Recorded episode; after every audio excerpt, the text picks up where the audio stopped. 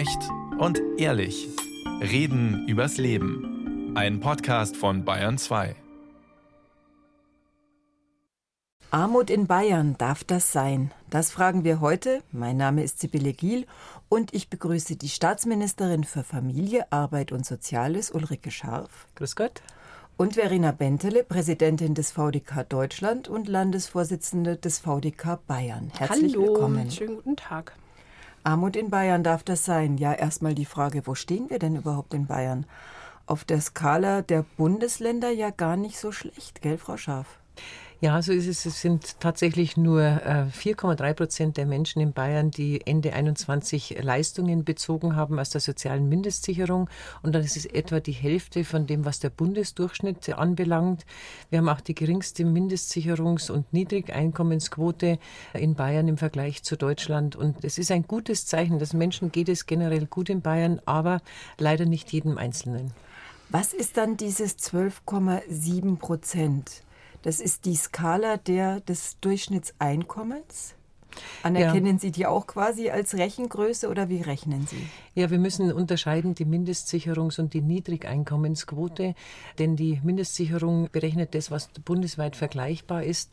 Aber wir gehen konkreter und sagen, die Niedrigeinkommensquote ist tatsächlich das Einkommen, was den Menschen zur Verfügung steht und nicht berücksichtigt dabei ist beispielsweise, was man an Vermögen hat, wenn Wohneigentum da ist. Da gibt es unterschiedliche Auffassungen. Frau Bentele, Sie haben am Mittwoch eine Pressekonferenz zur insgesamt zur Situation auch in Bayern gehalten und haben nicht ganz so positiv auf Bayern geguckt. Genau, also ich muss natürlich ein bisschen schwer atmen, weil wir würden uns als VDK Bayern mit über 800.000 Mitgliedern natürlich schon erstmal eine andere Berichterstattung über Armut. Also es gibt einen Armutsbericht in Bayern, aber da würden wir uns ein bisschen eine andere Berichterstattung wünschen, weil die Realität in unseren Augen doch ein bisschen anders ausschaut und die hat eben verschiedene Ursachen, diese Realität. Also erstmal ist die Armutsgefährdungsquote in Bayern bei 12,7 Prozent in der ganzen Bevölkerung. Wenn man jetzt aber mal schaut, in Bayern bei den Menschen, die über 65 sind, ist die Armutsgefährdungsquote schon bei 21,5 Prozent, bei Frauen sogar bei über 24 Prozent, bei Männern bei 17,5 Prozent. Also wir sehen daran durchaus, dass es in Bayern ein Problem mit Armut gibt, dass wir da jetzt nicht so ganz gut dastehen im Bundesvergleich und das hat halt unterschiedliche Ursachen. Eine Ursache ist sicherlich, dass in Bayern die Lebenshaltungskosten wirklich extrem hoch sind. Wir haben hier wir befinden uns hier gerade im Funkhaus in München. Ich glaube, das kann man ja jetzt erzählen. Und wir befinden uns in der Stadt und arbeiten hier, wo die Mieten sehr teuer sind. Trifft auf Bayern auch in anderen Regionen zu. Das ist mal ein Punkt. Also hier geben die Menschen sehr viel Geld eben aus fürs Wohnen. Hier sind auch andere Lebenshaltungskosten extrem hoch. Und dagegen steht eben zum Beispiel, dass in Bayern über 1,1 Millionen Menschen zu einem Lohn unter 12,50 Euro arbeitet. Und das sind schon extrem viele. Die kriegen gerade so den Mindestlohn, der jetzt im Moment bei 12 Euro ist, der aber eben auch nicht reicht, um sich eine Rente oberhalb der Grundsicherung zu erwirtschaften. Aber wenn man sich das mal ausrechnet, bei 12, unter 12,50 Euro Lohn pro Stunde bleibt natürlich am Ende nicht wahnsinnig viel übrig. Und ja, die Quote derer, die Sozialleistung beantragen, da kommen wir ja gleich auch noch drauf. Lassen Sie es uns genau. nochmal aufdröseln. Also, wir haben festgestellt, Bayern steht gar nicht so schlecht da, wenn wir bei der, Arbeits-, bei der Armutsgefährdungsquote sind. Wenn wir auf die gesamte Bevölkerung gucken, dann sind es in Bayern 12,7 Prozent und im Bund sind 16,7 Prozent. Ist ja gar nicht schlecht für Bayern. Wenn man dann auf die einzelnen Gruppen genauer guckt, dann nennen Sie jetzt gerade zum Beispiel die Menschen ab 65. Klammer auf, die verdienen ja aber zum großen Teil gar nicht mehr sind nicht mehr, gar nicht mehr alle in der Erwerbsarbeit. Aber gut, da sagen Sie, sind 21,8 Prozent gefährdet. Aber das ist ja das Problem, dass die eben nichts mehr verdienen und sich eben deswegen auch nicht in der Lage sehen oder nicht in der Lage sind, ihr Leben nochmal zu verändern. Also die können Frauen zum Beispiel in Bayern, die eben nicht arbeiten konnten, deswegen ist die Armutsgefährdungsquote bei Frauen ab 65 sogar bei über 24 Prozent, weil das eben viele Frauen sind, die darunter gelitten haben, dass sie eben nicht arbeiten konnten, wie sie wollten, egal ob in Voll- oder in Teilzeit, weil die Kinderbetreuung nicht da war. Frauen, die auch schlechtere Löhne hatten, trotz vielleicht sogar zum Teil der gleichen Arbeit. Oder sie haben eben in Branchen gearbeitet, wo man schlechter verdient. Und das sind schon riesige Probleme, die wir da sehen als Sozialverband VDK, dass in Bayern eben die Bedingungen eben nicht gleich gut sind für alle. Wir haben hier natürlich auch sehr gut bezahlte Arbeit und Hightech-Jobs, die auch hier in Bayern immer mehr werden, wenn Firmen sich hier ansiedeln. Das ist sicherlich ganz gut, aber wir haben halt auch noch riesige Probleme bei, ich glaube, im Moment 170.000 Kita-Plätzen, die fehlen, wissen wir genau, wird auch das wieder viele Frauen jetzt und in Zukunft extrem einschränken, um sich eben selber eine Alterssicherung aufzubauen, die dann auch im Alter fürs Leben reicht. Dann lassen Sie uns doch noch mal einen Blick auf den Koalitionsvertrag der Staatsregierung werfen, bevor wir dann gleich noch mal vertieft auf die Altersarmut bei Frauen gehen, würde ich vorschlagen. Ich habe nachgelesen, Frau Ministerin Scharf, und da steht, dass Sie künftig mehr noch die Tafeln, die Tische unterstützen wollen, die Bahnhofsmission und einen Aktionsplan für Obdachlosenhilfe, den sie ausweiten wollen. Und natürlich auch als Prävention die sicheren Arbeitsplätze, die sozialversichert sind. Ist Ihnen das als Sozialministerin, Sie sind ja in der Regierung, aber trotzdem natürlich die Sozialministerin vielleicht mit einem anderen Blick, ist Ihnen das genug oder ärgert Sie das? Ich bin froh, dass wir es in den Koalitionsvertrag verankern konnten. Äh, gerade was die Tafeln anbelangt, haben wir ja gerade in diesem Jahr nochmal sehr stark aufgestockt. Eine Million Euro, die zur Verfügung stand, worüber ich wirklich auch dankbar bin. Und wir dürfen auch nicht nachlassen, diese Unterstützungsmöglichkeiten, die es gibt, gerade bei den Tafeln, die ja gerade auch von Bürgern zu Bürgern stattfinden. Das heißt, ehrenamtliches Engagement hier auch im Mittelpunkt steht. Glaube ich, ist es wichtig, dass wir diese Einrichtungen tatsächlich auch dauerhaft und nachträglicher noch fördern als wir das bisher getan haben. Und so haben wir das uns auch vorgenommen. Gleiches gilt für die Bahnhofsmissionen. Eine ganz wichtige Anlaufstelle für Menschen, die in Not sind, nicht nur die wohnungslos oder obdachlos sind, sondern da geht es oft auch um Gesprächsbedarf, um Sorgen, die die Menschen haben, Schicksalsschläge, die dort wirklich gut versorgt werden aus meiner Sicht. Also ich bin zufrieden, dass wir es im Vertrag haben, um die Frage nochmal zu beantworten. Natürlich, Hätten Sie sich denn mehr gewünscht? Natürlich könnte man sich immer mehr wünschen, aber wir müssen immer auch sehen, wo wir herkommen, was wir leisten können können.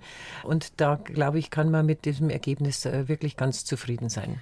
Ich sehe das natürlich schon sehr anders, weil ich meine, die Tafeln sind ja erstmal dafür irgendwann entstanden, dass eben Lebensmittel nicht weggeworfen werden, sondern dass Menschen, die bedürftig sind, unterstützt werden. Jetzt haben wir in Bayern ca. 200.000 Menschen, ist die letzte Zahl, die mir bekannt ist, die an den Tafeln anstehen. Warum stehen die Menschen da an?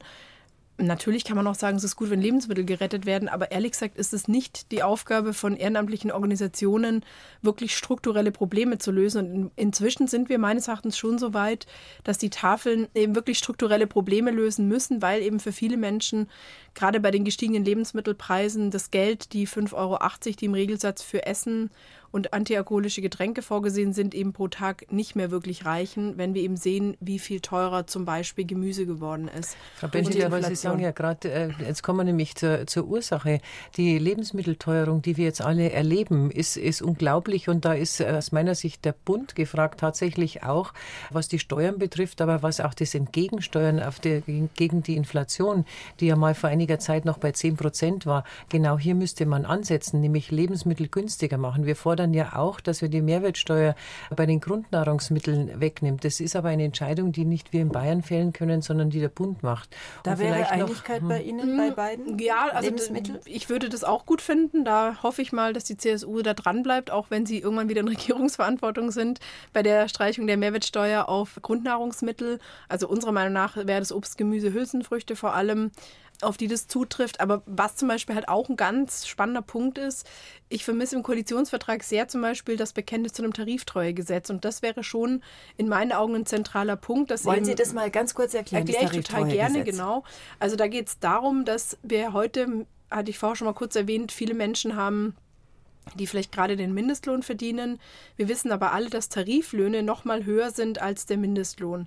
Deswegen haben wir ja die Tarifparteien, die das verhandeln, die Gewerkschaften, die für Tariflöhne eintreten, mit den Arbeitgebern da Wege finden, damit die Menschen eben besser bezahlt werden.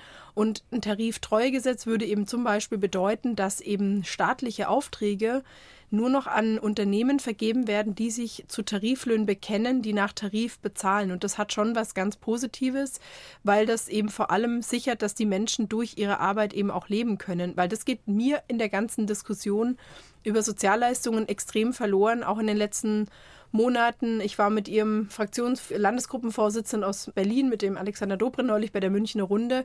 Und da wird die Bürgergeldempfänger sind da immer sehr schnell in einem Topf, aber das sind ja ganz unterschiedliche Menschen. Das sind Menschen zum Beispiel auch, die durch ihre Arbeit so wenig verdienen, dass sie eben gar nicht davon leben können und aufstocken müssen. Das sind ganz viele Kinder und Jugendliche.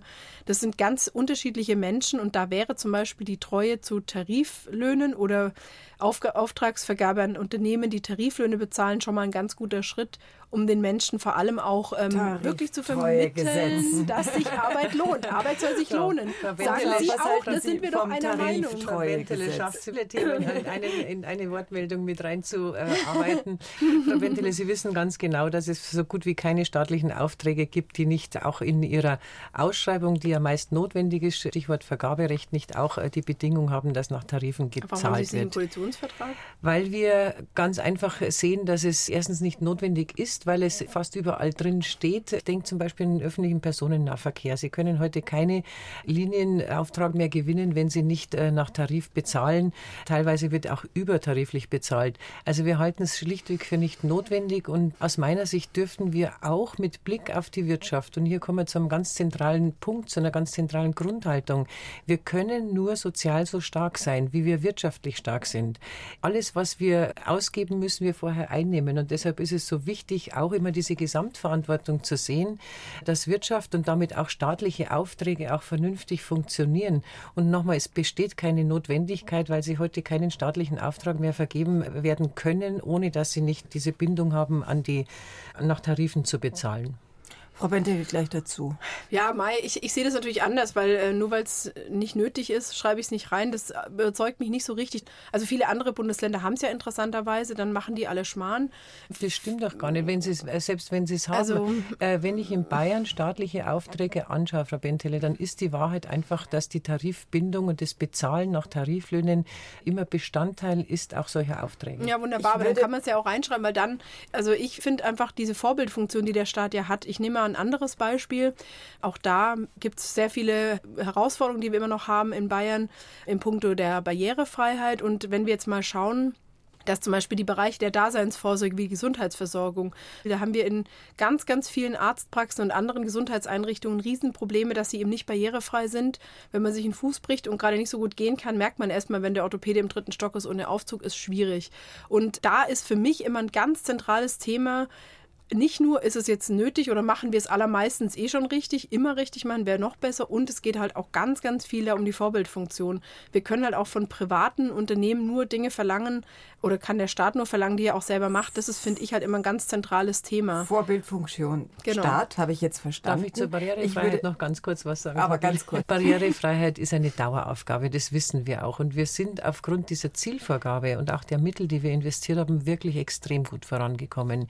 Wenn man sich sich vorstellt, eine Zielformulierung impliziert auch immer, dass die Menschen erstmal Bewusstsein entwickeln und vor allen Dingen dann ins Handeln kommen. Und wenn ich äh, mir anschaue, dass wir 935 Millionen bereits ausgegeben haben, allein in diesem Haushalt 153 Millionen, 50 Prozent der Bahnhöfe und der Bahnsteige sind barrierefrei, ist überhaupt nicht bayerische Aufgabe. Dennoch investieren wir hier staatliche Gebäude. Und eines darf ich noch anfügen, äh, weil mir das wirklich auch ein Herzensanliegen ist. In diesem Jahr war bei dem Thema Barrierefreiheit auch in diesem ähm, Ausschuss, den wir innerhalb der Ressorts haben, klar, dass wir in der Kommunikation auch noch besser werden müssen. Wir werden in Kürze in der Lage sein, dass alle staatlichen Internetseiten tatsächlich auch barrierefrei, sprich mit leichter Sprache erreichbar sind. Das werden wir Aber uns jetzt kommen wir zu einem interessanten Move, Frau. Sie stopp, haben auch noch ein Thema. Stopp, stopp, okay, stopp, schade, Frau Bentele. Nein, nein, nein. Also erstmal möchte ich Ihr Versprechen von Ihnen beiden haben, dass Sie zu mir in die Sendung kommen zum Thema Barrierefreiheit. Ja, gerne. Gut, machen wir nächstes Jahr. Schauen wir noch mal drauf, was aus allem geworden geworden ist. Aber nochmal zurück zur Armut in Bayern. Wir haben vorhin gesagt, gerade bei den Frauen ab 65 ist die Armutsgefährdung sehr, sehr, sehr hoch. Lassen Sie uns doch mal auf so ein Leben schauen. Was müsste man da jetzt sofort tun an Prävention für die nachfolgenden Generationen, dass die mal nicht in Armut in Altersarmut kommen, gerade die Frauen. Was wären da die wichtigsten Hebel, die sie umlegen müssten? Schalter legt man um. Fragil, die beste Armutsprävention ist schlichtweg ein durchgängiges Erwerbsleben, soweit dies möglich ist. Und wir müssen einfach, wenn wir von der Gruppe sprechen, der Menschen ab 65, auch der Frauen, die tatsächlich mehr von Armut, von Altersarmut betroffen sind, auch wissen, wo sie herkommt. Wir wissen, dass Frauen früher äh, nicht in sozialversicherungspflichtigen Beschäftigungen waren, sondern dass sie beispielsweise in mittelständischen Betrieben mit mitgeholfen, mitgeholfen äh, dass wir eine sehr agrarisch, äh, agrarische Struktur hatten. Das heißt, die Frauen haben mitgeholfen am Hof, haben die Kinder großgezogen, aber haben nie in eine Altersvorsorge eingezahlt. Deswegen gibt es ja auch die Grundsicherung im Alter, auch die Mütterrente, die wir durchgesetzt haben. Da fehlt uns noch der letzte halbe Rentenpunkt. Aber die Grundsicherung und das Aufstocken im Alter, da kommen wir zu einem Thema. Darum bin ich auch froh, dass Sie das Thema Armut ansprechen, dass sich viele Menschen auch schämen, diesen Antrag zu stellen. Sie hätten den Anspruch drauf, aber sie stellen ihn nicht, weil es einfach schambehaftet ist, zu sagen, ich bräuchte jetzt einfach eine Aufstockung, ich gehe zum Amt und stelle diesen Antrag. Also für diejenigen, die jetzt betroffen sind, kann ich einfach nur dafür werben und mit Blick nach Berlin, dass wir diesen letzten halben Rentenpunkt für die Mütterrente auch noch mit durchsetzen können, weil das die Situation von Frauen in Altersarmut tatsächlich verbessert. Nochmal der Blick auf die Prävention, Frau Bentele. Was wären da so Ihre Vorstellungen für die Prävention? Also erstmal, Frau Scharf, Sie hatten ja vorher auch das angesprochen, die Quote der Menschen, die auch Sozialleistungen beantragen. Das ist natürlich auch eine ganz interessante Geschichte.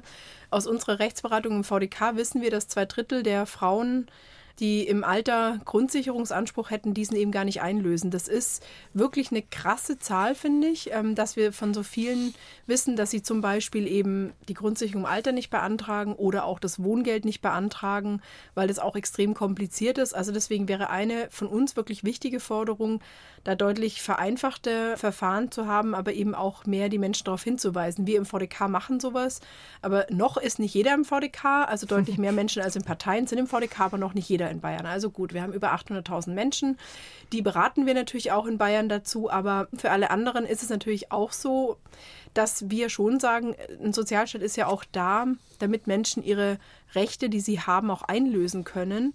Also das Argument kommt dann immer, ja, die Menschen müssen es doch einfach nur in Anspruch nehmen. Das Argument kenne ich schon auch aus anderen Diskussionen, auch in Berlin. Aber ja, wenn es Menschen eben zu kompliziert ist, wenn sie sich äh, beschämt und stigmatisiert fühlen dadurch, sind eben alles Gründe, warum sie es nicht machen. Und auch übrigens der Grund, da bin ich mit Frau Scharf jetzt einer Meinung, dass ganz viele Frauen natürlich auch sagen, ich habe ja was gemacht, ich habe gearbeitet, aber eben nicht sozialversicherungspflichtig beschäftigt oder eben auf, das ist auch so ein totales Gift zum Thema Altersarmut, ist zum Beispiel diese Minijob-Falle. Ganz viele Frauen arbeiten, auch manche Männer, aber deutlich mehr Frauen, für 520 Euro. Jetzt hat die jetzige Bundesregierung diese Minijob-Grenze von 450 noch auf 520 Euro erhöht. Ist ein totaler Schmarrn, echt. Also ich kann da gar nichts Gutes dem abgewinnen. Wenn Rentnerinnen und Rentner oder Studierende zu einem Minijob arbeiten, okay, gut, kann man machen. Aber erwerbsfähige, erwerbstätige Menschen, Frage die sagen, ich bin beide. zu Hause und Frage brauche den Minijob, das ist was doch ein könnte man denn machen? Wir können nicht mehr zurückdrehen, was Frauen ab 65 gemacht haben, aber was könnte man jetzt für junge Frauen machen? Denn es gibt ja so ein magisches Alter und das ist die 35. Vorher arbeiten Männer und Frauen relativ gleichermaßen in Vollzeitjobs. 35 ist die Zahl, wo jetzt ganz viele Frauen erst die Kinder kriegen. Und was passiert dann? Wissen wir alle katapultartig sind wir wieder in den 50er Jahren. Die Frau reduziert ja, muss die Kinderbetreuung Arbeit. ausbauen. Man muss auf jeden Fall das Ehegattensplitting abschaffen. Das ist auch ein ganz wichtiger Punkt, dass es eben nicht am Ende immer so ist, dass die Frau dann eine deutlich schlechtere Steuerklasse hat. Und natürlich sind sowieso schon auch in diesen traditionellen Rollenbildern viele Frauen und auch die Männer schnell dazu bereit, eben die typischen Rollen einzunehmen. Dann verdienen Frauen im Schnitt in der gleichen Tätigkeit weniger und arbeiten noch vermehrt in Branchen, wo weniger gute Löhne bezahlt werden. Auch das ist natürlich ein Thema. Wenn wir mehr weibliche Führungskräfte hätten, wirklich eine echte Transparenz in dem, was bezahlt wird, würde das Frauen einfach extrem helfen. Frauenminister. Ja. ja, das brauchen wir. möchte auch was sagen. Sage ich jetzt als Moderatorin, Frau Scharf, Unbedingt. Bitte. Äh, vielen Dank für das Wort. Frau Bendele hat wieder alle Themen äh, gestriffen. Also ich möchte nochmal so beginnen. Die beste Armutsprävention ist ein durchgängiges Erwerbsleben. Und wir wissen aber ganz genau, gerade wenn es um Frauen geht, äh, dass Brüche da sind, nämlich dann, wenn eine Familienphase zum Beispiel stattfindet. Aber auch, und da blicke ich jetzt äh, auf ein großes Thema, was uns alle als Gesellschaft so wahnsinnig wahnsinnig betrifft, ist die Pflege von Angehörigen. Wir wollen ganz klar, dran, die, die Frau. meist die Frauen, die Frauen. Äh, und wir fordern deshalb ganz klar auch eine Anrechnung der Pflegezeit für die Rente, dass diese Zeit ähnlich wie bei der Mütterrente, Erziehungsarbeit und Pflegearbeit danach anerkannt wird in der Rente. Das finde ich ist eine der wichtigsten Stellschrauben. Und dann haben Sie natürlich recht, Frau Bentele, wir müssen müssen die Vereinbarkeit von Familie und Beruf, Stichwort, äh, wenn es um kleine Kinder, um die Familienphase geht, noch sehr viel besser ausbauen. Wir wissen, dass wir einen unglaublichen Bedarf haben. Ich bin übrigens schon zufrieden, auch dass wir eine Bedarfsdeckung haben, die sehr hoch ist in der Kinderbetreuung. Nichtsdestotrotz steigt es immer mehr an. Wenn ich allein denke, der Rechtsanspruch für Kinder, die zwischen drei und sechs in der Kita sind, aber auch in der Krippe, das heißt Kinder ab einem Jahr haben einen Anspruch auf Betreuung. Der Ausbau ist unglaublich dynamisch. Also wir kommen da kaum hinterher, mit ein, zum einen die Investitionskosten mitzufördern, zum anderen aber natürlich auch das geeignete Personal zu finden und auszubilden. Aber hier tut sich auch unglaublich viel.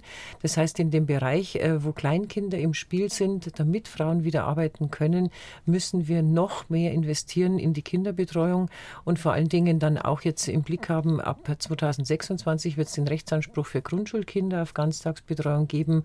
Und auch hier gibt es bereits ein Förderprogramm. Wir unterstützen die Kommunen. Das ist deren kommunale Pflichtaufgabe, Kinderbetreuung sicherzustellen. Aber mit unglaublich viel Geld. Ich kann auch sagen, allein die Betriebskostenförderung für die Kitas ist im Jahr bei über 2,2 Milliarden Euro. Und wir werden im nächsten Jahr sicherlich auch da noch mal mehr geben können. Das ist gerade in der Verhandlung. Aber entscheidend ist, dass wir tatsächlich auch gerade den Frauen die Möglichkeit bieten, arbeiten zu können. Einen Widerspruch sehe ich noch bei uns beiden, Frau Bentele, das Thema der geringfügigen Beschäftigung, also der Minijobs. Ich finde, es hat schon sehr viel auch mit Lebensrealität zu tun, ob jemand einen Minijob wählt oder nicht. Sie haben die Studierenden angesprochen, da ist es sicherlich ein gutes Mittel. Mhm. Aber es gibt auf der anderen Seite auch Frauen, die einfach nach einer Familienphase sagen, ein Minijob ist für mich ausreichend. Dann muss man aber auch immer fairerweise dazu sagen, und da hat sich ja auch schon was getan, dass man auch bei einem Minijob für die Altersvorsorge noch mitdenken muss. Das allein macht es nicht. Aber die Lebensrealität der Menschen ist nicht immer unbedingt ausgerichtet auf Vollzeitarbeit und dann auch die volle Einzahlung auf die Rente. Aber, Aber ist die Lebensrealität ausgerichtet darauf, dass Menschen in dem Moment eben sagen, ich nehme lieber den Spatz in der Hand als die Taube auf dem Dach, ich nehme lieber den Minijob, habe 520 Euro jetzt einfach mal Cash in der Hand und kann damit was machen. Die Leute denken doch heute nicht unbedingt daran, was das später für ihr Alter bedeutet. Das ist wirklich, finde ich, eine, eine, eine richtig komplizierte Geschichte zu sagen, das ist die Lebensrealität und 520 Euro reicht mir.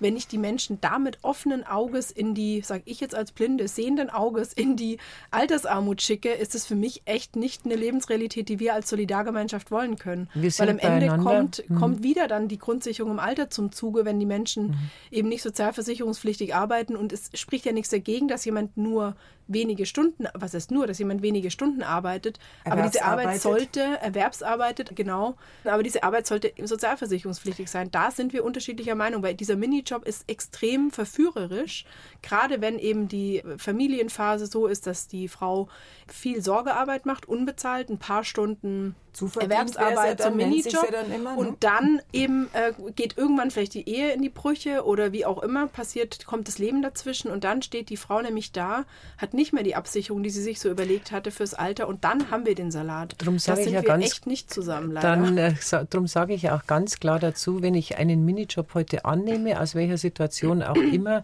äh, muss das Bewusstsein da sein, äh, die Altersvorsorge mitzudenken. Wir mitzudenken da, heißt einzuzahlen? Einzuzahlen, sich sich zu organisieren, auf welchen Weg auch immer. Aber wissen Sie, wir haben zum Beispiel mit der Deutschen Rentenversicherung äh, vor einem halben Jahr Schulklassen eingeladen, um das Thema Altersvorsorge zu besprechen. Sie können sich vorstellen, was das mit jungen Menschen macht, die 17, 18 sind, kurz vor dem Schulabschluss. Was Langweiligeres gibt es fast weit, nicht und trotzdem weg. so wichtig. Ja, und bei, bei Studierenden habe ich da auch überhaupt nichts gegen, bei Rentnerinnen und Rentnern Mai auch, aber bei Erwerbstätigen, also wie gesagt, wenn wir so eine gute Bildung hätten, dass Menschen wissen, aha, ich sollte jetzt ein bisschen was sparen, wenn ich mir das leisten leisten kann. Viele können das ja auch nicht. Und viele, für die ist es der Minijob dann halt auch, damit sie sich mal dann die Klamotten für sich oder Kinder oder wen auch immer kaufen können. Die nehmen das Geld nicht und legen das auf die Seite, sondern es ist schon fürs Familieneinkommen auch eine Größe, die dann eben auch verwendet wird. So ist ja auch nicht, dass das nur Spielgeld ist. Ich würde also, mit Ihnen ja. noch ganz kurz auf die akute Armut jetzt einen Blick werfen wollen, auf die Hilfe, die sofort geleistet werden müsste. Ich habe gestern an der Tankstelle ein sehr, sehr sympathisch aussehendes Paar erlebt, die Hand in Hand an einem Mülleimer standen und äh, Flaschen rausgesucht haben. Die waren vielleicht so knapp 70 und haben das bestimmt nicht freiwillig gemacht. Was, wie kann das sein, dass, das sage ich jetzt den Spruch, in einem reichen Bundesland wie Bayern, dass sowas passiert? Ja, wir haben ja vorher schon mal angesprochen, wo denn das tatsächlich herkommt. Wir müssen auch sehen, äh, Frau Bentel hat vorher auch mal die hohen Mieten in München beispielsweise oder überhaupt in den Großstädten mhm. angesprochen. Ähm, wir können nur eines tun, indem wir aufmerksam machen, was der Sozialstaat alles anbietet, was der Sozialstaat alles ermöglicht, vom Wohngeld bis zur Grundsicherung im Alter und die Menschen dann begleiten, tatsächlich auch begleiten, zu sagen, wenn dieses Einkommen nicht ausreicht, es gibt Unterstützung von Staat unser Sozialstaat lässt ja niemand durch das Netz fallen. Genau das macht unsere soziale Marktwirtschaft ja auch. Und unser Sozialbericht, den wir im letzten Jahr vorgestellt haben, zeigt es auch ganz klar auf. Es gibt keine Situation, wo man Menschen in Not im Stich lässt. Und deshalb ganz Bewusstsein schaffen und auch diese Schamgrenze überwinden, unterstützen, beraten, begleiten, um tatsächlich diese Hilfe auch in Anspruch zu nehmen. Bevor ich gleich zu Frau Bentele rübergebe und die gleiche Frage an Sie stelle, Frau Ministerin Scharf, wen haben Sie im Kopf, wenn Sie Politik machen? Haben Sie da manchmal ein Bild von Menschen, an die Sie denken, wenn Sie zum Beispiel über das Thema Armut nachdenken als Politikerin? Frau Gill, ich habe jeden Tag Begegnungen mit mhm. Menschen mhm. und als Sozialministerin äh, bringt es ganz einfach mit sich, dass ich fast ausschließlich mit Menschen zu tun habe, die in besonderen Situationen sind. Ich denke hier an Menschen mit Behinderung beispielsweise, aber auch das Thema Armut. Wir haben den ganzen Bereich der Kinderbetreuung bei uns im äh, Ministerium. Wir machen die ganzen Themen der Gewaltprävention, Radikalisierungsprävention. Also ich erlebe den ganzen Tag und bei den vielen Außenterminen in, in Gesprächen geht es immer um die Menschen und es geht um Menschen in besonderen Situationen. Frau Bentele, akute Hilfe, wenn Sie an so ein paar denken. Also akute Hilfe ist halt eine Riesenschwierigkeit, äh, weil ganz viele Bausteine halt im Laufe des Lebens gelegt werden, ganz ja. viele Weichen gestellt werden. Deswegen ist die akute Hilfe immer die große Herausforderung. Ein Thema, wo wir uns einig sind, ist, es braucht wirklich dringend mehr bezahlbaren Wohnraum. Und das ist natürlich ein Riesen Problem, man kann den Leuten ja auch nicht immer sagen, ziehen die Oberpfalz, sage ich jetzt mal als Oberbayerin hier, weil da gibt es halt wiederum vielleicht nicht das soziale Umfeld, da gibt es nicht die Nachbarschaft, da gibt es dann vielleicht nicht den Einkaufsladen und den Arzt in der Nähe. Das hat dann andere Herausforderungen und man muss den Menschen ja auch die Freiheit zugestehen, dass sie selbst entscheiden können, wo sie wohnen wollen, wo sie alt werden wollen und da wechselt man nicht mehr sein komplettes Umfeld, wenn man also immer schon hier in München zum Beispiel oder in Nürnberg oder Würzburg oder Aschaffenburg gewohnt hat. Eine zweite Geschichte neben dem Wohnraum ist natürlich auch, dass dass die Menschen mehr Unterstützung und Aufklärung brauchen, was es auch für schnelle Hilfen gibt. Also wenn man zum Beispiel seine Stromrechnung nicht bezahlen kann, ist es die große Herausforderung, dass man in dem Monat, wo man die hohe Rechnung hat, kann man noch Bürgergeld beantragen, also kann noch Unterstützung beantragen. In dem nächsten Monat schon nicht mehr, wenn die Rechnung dann nicht mehr so hoch wäre oder wenn man dann wieder auf die nächste Rechnung warten muss. Also man braucht halt immer in dem Moment jetzt einen Anlass, ähm, um den Antrag auf Bürgergeld zu stellen. Das wissen aber viele Menschen nicht und dann ist der Monat um und sie haben den Antrag nicht gestellt. Und das ist, natürlich klingt das jetzt ein bisschen nach einem ähm, sehr artifiziell nach einem künstlichen Beispiel, weil natürlich ändert sich die Stromrechnung nicht jeden Monat, aber es macht, glaube ich, ganz gut deutlich, wie viele Hilfsmöglichkeiten den Menschen nicht bekannt sind, wie viel sie nicht wissen und wie schwierig es oft auch ist. Gerade hier in München wissen wir, dass die Bearbeitung des Wohngeldantrags echt über ein Jahr gedauert hat und oft immer noch lange dauert, das ist natürlich schon auch eine Zeit, die man dann zum Teil erstmal überbrücken muss. Darf ich beim Wohngeld nur noch eines äh, ergänzen, nachdem ja, es gab ja eine Reform und das heißt, es gab eine wesentliche Erweiterung für Menschen, die Wohngeld wirklich beantragen können, die berechtigt sind, es zu beantragen und auch die Höhe hat sich verändert. Äh, es stimmt mit diesem Stau, der da abgearbeitet werden muss in den Kommunen, das ist auch nicht nur in München so, sondern auch an anderen Orten, aber es steht mehr Unterstützung im Bereich Wohngeld zur Verfügung seit dieser Reform und zwar der Empfängerkreis Kreis ist größer geworden. Also Menschen, die das wirklich brauchen können und sollen das auch beantragen. Letzte Frage an Sie beide. Wenn wir jetzt, sagen wir mal, ganz einfach zwei Jahre in die Zukunft schauen. Glauben Sie die Entwicklung in Sachen Armut in Bayern? Glauben Sie, dass wir dann eher besser dastehen, dass es weniger Menschen in Armut geben wird? Es kommen auch jetzt die Jüngeren, die dann wiederum in Rente gehen, die geburtenstarken Jahrgänge kommen. Das ist ein Riesenthema nochmal, machen wir jetzt auch nicht mehr auf. Aber was glauben Sie in zwei Jahren, wie stehen wir da? Wer mag anfangen? Vorausgesetzt, äh, dass unsere Wirtschaft sich erholt und tatsächlich wieder wir einen Aufschwung erleben werden, eine Kurve, die wieder nach oben geht, so wie das in den letzten zehn Jahren oder acht Jahren auch vor äh, Ukraine-Krieg und mit all den Auswirkungen, die wir gespürt haben. Voraussetzung, dass wir äh, sozial stark sein können, ist immer auch eine starke Wirtschaft, ist ein starker Arbeitsmarkt. Je mehr Menschen in Beschäftigung sind, umso geringer ist das Risiko, später in eine Armut zu landen. Und deshalb bin ich schon zuversichtlich, natürlich, äh, wir haben es mit einer weltpolitischen Lage zu tun, die uns nicht gerade hoffnungsfroh stimmt. Nichtsdestotrotz sehe ich ähm, auf der anderen Seite, gerade der Arbeitsmarkt in Bayern ist so stabil. Wir haben die geringste Arbeitslosenquote, ich rechne im Durchschnitt für dieses Jahr mit 3,4 Prozent, der bundesweit über 5 Prozent. Wir haben 144.000 offen gemeldete Stellen. Die Chancen sind da. Und äh, das, glaube ich, ist die beste Voraussetzung, um zu sagen, in zwei Jahren ist es sicherlich das Risiko geringer, beziehungsweise können wir uns erholen und weniger Menschen in Armut sind. Frau Bentele, Ihre Einschätzung in zwei Jahren? Mai, also ich habe auch nichts gegen eine starke Wirtschaft, die braucht es in jedem Fall, aber es braucht auch einen Sozialstaat, der stark ist. Und für mich ist wirklich eine Grundlage, dass wir Menschen gut qualifizieren und auf diesen Arbeitsmarkt vorbereiten.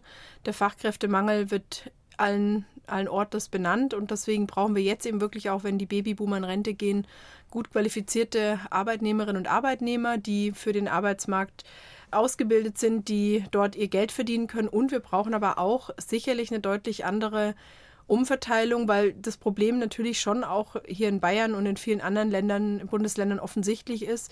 Wir haben eben ja nicht nur Menschen, denen es schlecht geht. Wir haben jetzt über die Menschen gesprochen in der Sendung, denen es nicht so gut geht. Wir haben aber auch genauso Menschen in Deutschland, denen es sehr gut geht. Die Zahl der Millionäre und Milliardäre in der Merkel-Ära hat zugenommen. Wir haben Menschen, die auch während dieser ganzen letzten Jahre, die schwierig waren, aus der Energiekrise haben Energiekonzerne extrem gute Gewinne gemacht. Während der Corona-Pandemie, wo es Kurzarbeitergeld gab, gab es Unternehmen, die super Gewinne gemacht haben.